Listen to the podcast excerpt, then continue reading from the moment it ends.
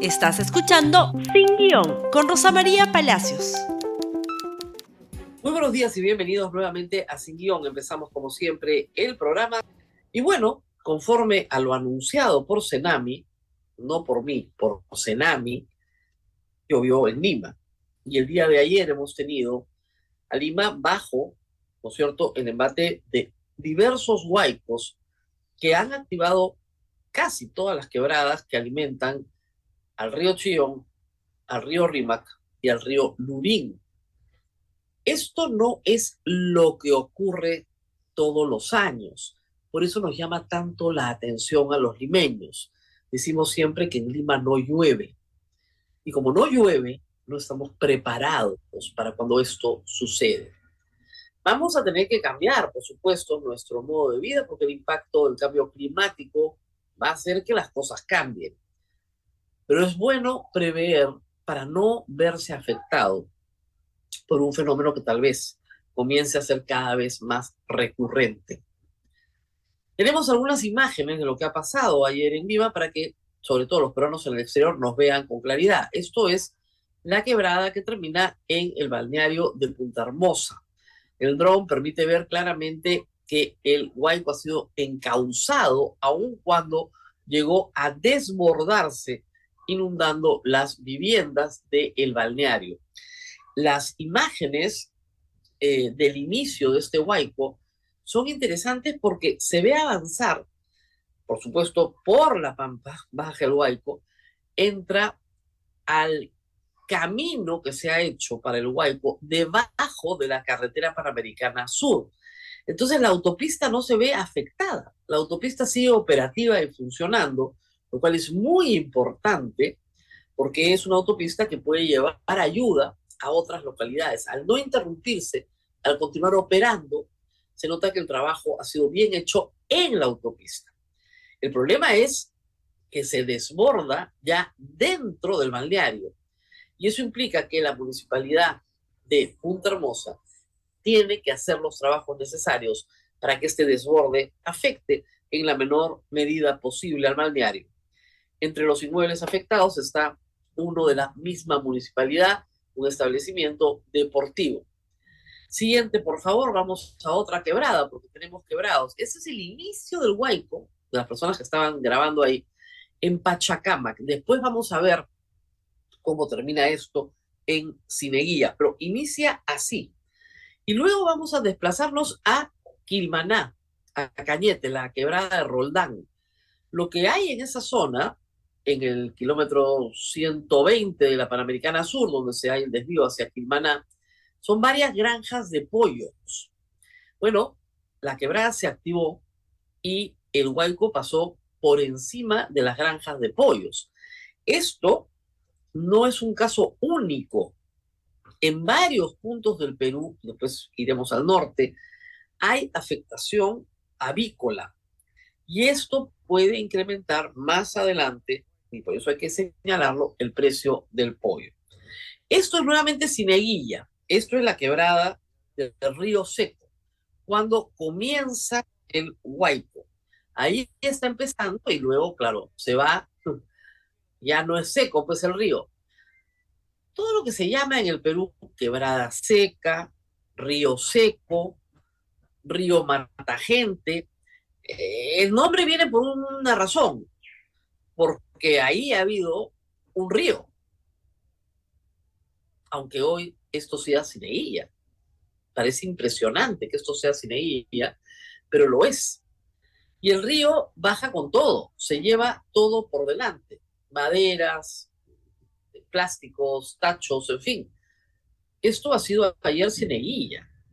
No hay ninguna razón para subestimar la fuerza de la naturaleza. Eh, es, hay que decirlo, imposible oponerse a ella. Se puede causar, pero no trate usted de cruzar por ninguna circunstancia una acumulación de lodo y agua que baja con esa fuerza por las quebradas. Seguimos dando vueltas por Lima, por favor. Siguiente. Esto es el río Rímac anoche. Unas imágenes tomadas desde el puente Trujillo. Ha estado en alerta roja.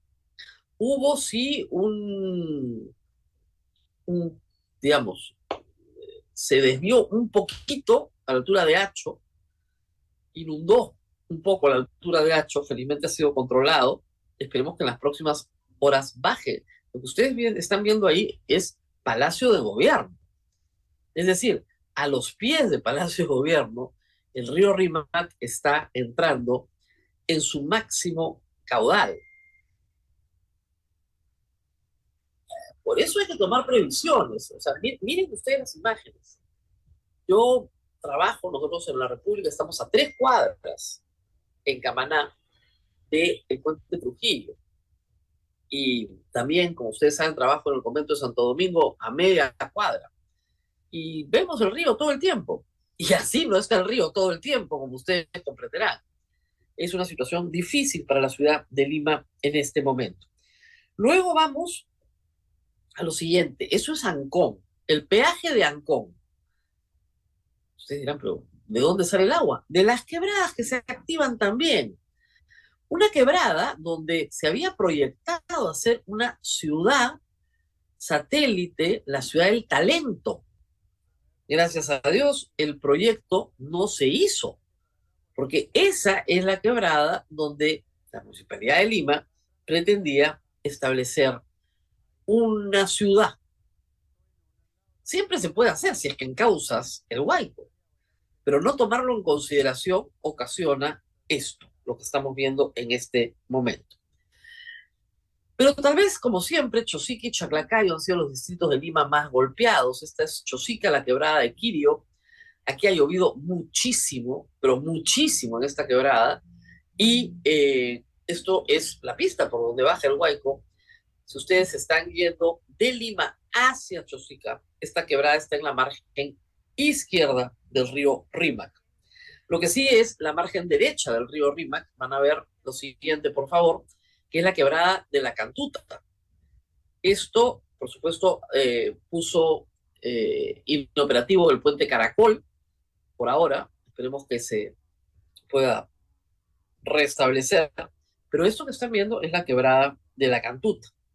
Y también vamos a ir al río Chillón. Hoy hemos pasado por el río Rímac, el río Lurín, y este es el río Chillón, donde más de 40 familias han sido evacuadas, no desalojadas, como dice el señor alcalde de Lima, evacuadas para poder sobrevivir. Eh, el río Chillón, como dicen, es un río que no le damos mucha bola, pero es muy importante para Puente Piedra, para Caraballo, y, obviamente para la ciudad de Lima, por supuesto que. Y finalmente tenemos un video en Guarochirí, en Ricardo Palma, ¿no es cierto? Esto es un poquito más alto, un poquito más alto que en Lima, pero que eh, está pegado, digamos, muy cerca a Chosica para que se den una cuenta de las cosas que no se deben hacer. Esa mototaxi pretende ganarle al Huayco, al Huayco no se le gana no se le enfrenta. El huayco siempre va a ser más poderoso que el hombre y que su máquina. Si no vean las siguientes imágenes que acaban de llegarnos de Chilca, esto es la carretera panamericana sur, el señor pretendió pasar por abajo, por el Badén, cuando estaba habilitado pasar por arriba. Por ahí está transitando la panamericana sur sin interrupciones, pero el señor decidió pasar por el Badén. Bueno, ya lo han rescatado, pero no le quedó más remedio que pararse en el techo del carro y esperar auxilio. En este momento la carretera central está muy difícil de transitar. Se recomienda no ir. Se han suspendido las clases escolares en Lima, las que habían empezado en los colegios privados. En los colegios públicos no han empezado. Y en el norte del país no se ha suspendido nada porque nunca empezó no hay clases escolares. He pasado esta información sobre Lima, pero eso no quiere decir que las cosas estén mejor en Chiclayo, donde anoche hubo una tormenta eléctrica, en Trujillo, donde continúa la inundación, y en vastas zonas rurales de Lambayeque y La Libertad, donde todavía hay gente atrapada, esperando ayuda para poder evacuar. Estamos en medio de una situación de emergencia. Por eso es muy importante leer la información que nos da CENAMI, que es el organismo técnico sobre clima y que puede salvar muchas vidas si se le escucha y se le entiende. Vamos a una pequeñísima pausa y regresamos con los avisos, los últimos avisos de Cenami.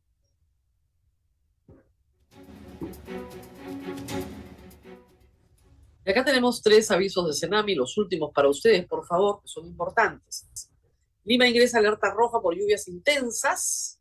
Esto fue ayer 14, pero, pero desde la noche del 14 hasta la madrugada del 15 se registrará lluvia de intensidad fuerte a extrema en gran parte de la región Lima, principalmente en la cuenca media y baja. Ese fue el aviso de ayer. Siguiente, por favor.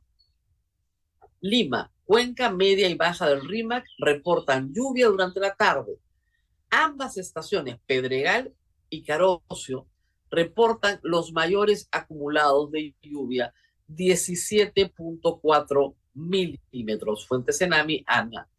Por si acaso, lo que nos dijo el viernes pasado, el jefe de Senami, cuando le preguntamos si iba a llover igual como llovió en 1970, nos dijo que sí. Y en 1970, en algunas zonas de Lima también se registraron lluvias superiores a los 17 milímetros. Eso es exactamente lo que ha pasado ayer. Siguiente, por favor, porque la emergencia no ha terminado. Siguiente, por favor, con el siguiente tweet del Senami, si me pueden ayudar y lo ponen a toda pantalla. Por favor, la alerta continúa. Lima reportó lluvia intensa conforme al aviso 46. Los mayores valores de precipitación, reportados en las últimas 24 horas son Chosica con 14.5, Ñaña con 12.5, Ceres con 8.6 y La Molina con 5.1. Recuerda, el aviso sobre lluvia en la costa está hasta el 17 de marzo. Hoy es 15 de marzo. ¿Ok? Entonces, hay que esperar mañana jueves y el viernes todo debe volver a la calma para poder iniciar los trabajos de limpieza, en primer lugar, y de reconstrucción donde se necesiten. Esta no es información banal, es información importante. Nosotros a veces nos reímos del tsunami porque decimos siempre que el clima de la costa peruana es un clima muy aburrido. ¿No es cierto? No tenemos huracanes, no tenemos este, lluvias eh, tropicales, el clima cambia un poquito en verano y un poquito en invierno, tenemos mucha humedad y eso es todo. Bueno, que este aviso sirva para tomar las precauciones del caso. Porque si la autoridad nos está diciendo que hay que tomar algunas medidas, lo mejor que podemos hacer es tomarlas para salvar nuestras vidas, nuestras pertenencias, nuestras familias, nuestros animales. ¿Qué más ha pasado ayer? Porque no es lo único que ha pasado. Hemos tenido también, por supuesto, noticias políticas que terminan pasando desapercibidas, pero esta es muy importante. La Comisión de Constitución rechaza adelanto de elecciones para el 2023 y manda predictamen al archivo. Esto es probablemente el fin, el fin de la ilusión de un adelanto de elecciones. Dina Boluarte se queda con el Congreso hasta el 2026, salvo, salvo que la protesta popular crezca y comiencen a escuchar en el Congreso, pero a estas alturas, con 88% del país pidiendo un adelanto de elecciones y el Congreso negándolo, el conflicto solo se va a agudizar. No se va a sustituir el tema político con las lluvias. Las lluvias le dan una tregua al gobernante, le dan un espacio para el clientelismo, sí, pero la incapacidad del gobierno de responder también genera crítica y animación. Es un arma política de doble filo. Si fuera Dina Boluarte, no jugaría esas cartas sin estar absolutamente segura que puedo tener una respuesta rápida y contundente a los problemas de la gente el 2017, pero Pablo Kuczynski tuvo una tregua que duró de marzo a mayo. Pero la guerra, declarada por Fuerza Popular, continuó inmediatamente pasado mayo. y todos los ministros censurados y renunciantes de esa época lo recuerdan bastante bien. Las lluvias salvaron, sí, dos o tres meses, y luego comenzó nuevamente el problema. Y el problema, hay que decirlo además, es que lo que viene, de acuerdo al Senami también, es una grave sequía para el sur del país. Una zona del Perú que está en permanente confrontación con el gobierno de Dina Boluarte y que va a añadir a la crisis política una crisis alimentaria y económica. Que no se diga que no se advirtió. De otro lado, en el Congreso de la República, ayer se aprobaron tres acusaciones constitucionales. La primera, por favor, la noticia contra Willy Huerta y Roberto Sánchez, este último ministro y congresista. Esta acusación se suma a la siguiente, también contra Betsy Chávez ministra y congresista. Los tres, por el golpe de Estado, por el delito de rebelión conspiración para cometer rebelión. La comisión permanente acusa ante el Pleno, se vota la acusación y de ser admitida, que es lo más probable, es la fiscal de la nación la que tiene que acusar en los mismos términos, pasa de frente a acusación, ante la Corte Suprema a los tres ministros por el mismo caso por el cual está siendo acusado Pedro Castillo y por el cual tiene prisión preventiva. Una vez que la fiscal acuse ante la Corte Suprema, puede solicitar al juez supremo, en este caso al doctor Checkley, medidas de aseguramiento, como se pidieron en el caso de Pedro Castillo o de Juan Silva o de el señor Heiner Alvarado en el caso eh, en los casos de corrupción, ¿no es cierto?, del Ministerio de Transportes, Puente Taratas, Arratea, Ministerio de Vivienda. En ese caso, el juez Checkley otorgó la medida, en el caso de Pedro Castillo, Juan Silva, que está prófugo, pero señaló que el comportamiento de Heiner Alvarado era aceptable y no la concedió. No sabemos cómo se comportará el juez Checkley en los casos de Willy Huerta, Roberto Sánchez y Bessie Chávez. Eso se va a definir en los próximos días. Primero, reitero, esas acusaciones pasan al Pleno, se votan en el Pleno e inmediatamente la fiscal de la Nación acusa. Dada la celeridad que han tenido estos trámites en el caso de Silva y Alvarado, yo preveo que esto podría estar listo a más tardar la próxima semana en el Pleno, en el siguiente Pleno, e inmediatamente solicitarse las medidas. De ahí la preocupación por la presencia en el país de estos tres funcionarios y la preocupación por una posible fuga, sobre todo de Betsy Chávez, teniendo consideración que su residencia es intacta. Muy bien, esto ha sido todo por hoy. Hay más noticias, pero se nos acaba el tiempo. Vamos a estar, por supuesto, pendientes del clima. Todos ustedes también hay que hacerlo. Y luego, luego, cuando pase, porque pasará, limpiar, rehabilitar, reconstruir y volver a discutir los temas de fondo. ¿Cómo hacemos para que el daño se mitigue? Sobre todo teniendo en consideración que Piura, la ciudad de Piura, nuevamente está inundada por el río Piura, algo que no debía pasar. Esto ha sido todo por hoy. Compartan este programa con los incrédulos, con los que dicen, no, no va a pasar nada, son unas gotitas de agua, por Dios en San Isidro de Miraflores está todo bien. Bueno, con ellos también compartan el programa para que vean, ¿no es cierto?, como Santo Tomás y crean. Nos vemos nuevamente el día de mañana. Gracias por escuchar Sin Guión con Rosa María Palacios. Suscríbete para que disfrutes más contenidos.